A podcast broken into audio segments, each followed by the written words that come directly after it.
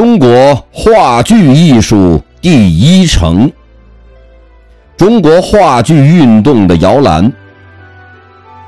李叔同于一九零六年（清光绪三十二年）在日本留学期间，组织了春柳社，主演了话剧《茶花女》第三幕。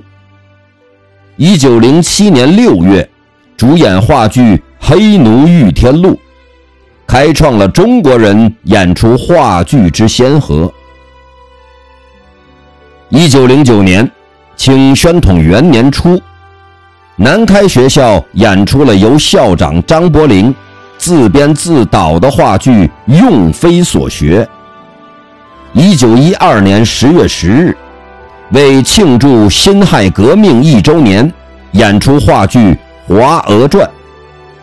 一九一三年。演出《新少年》《五更钟》等爱国剧目。一九一四年十一月，张伯苓、周恩来倡导创办南开新剧团，演出了一批宣传新思想的话剧剧目。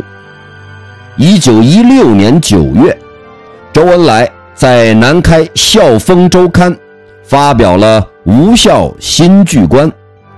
成为中国早期话剧系统理论的开山之作，奠定了中国早期话剧的理论基础。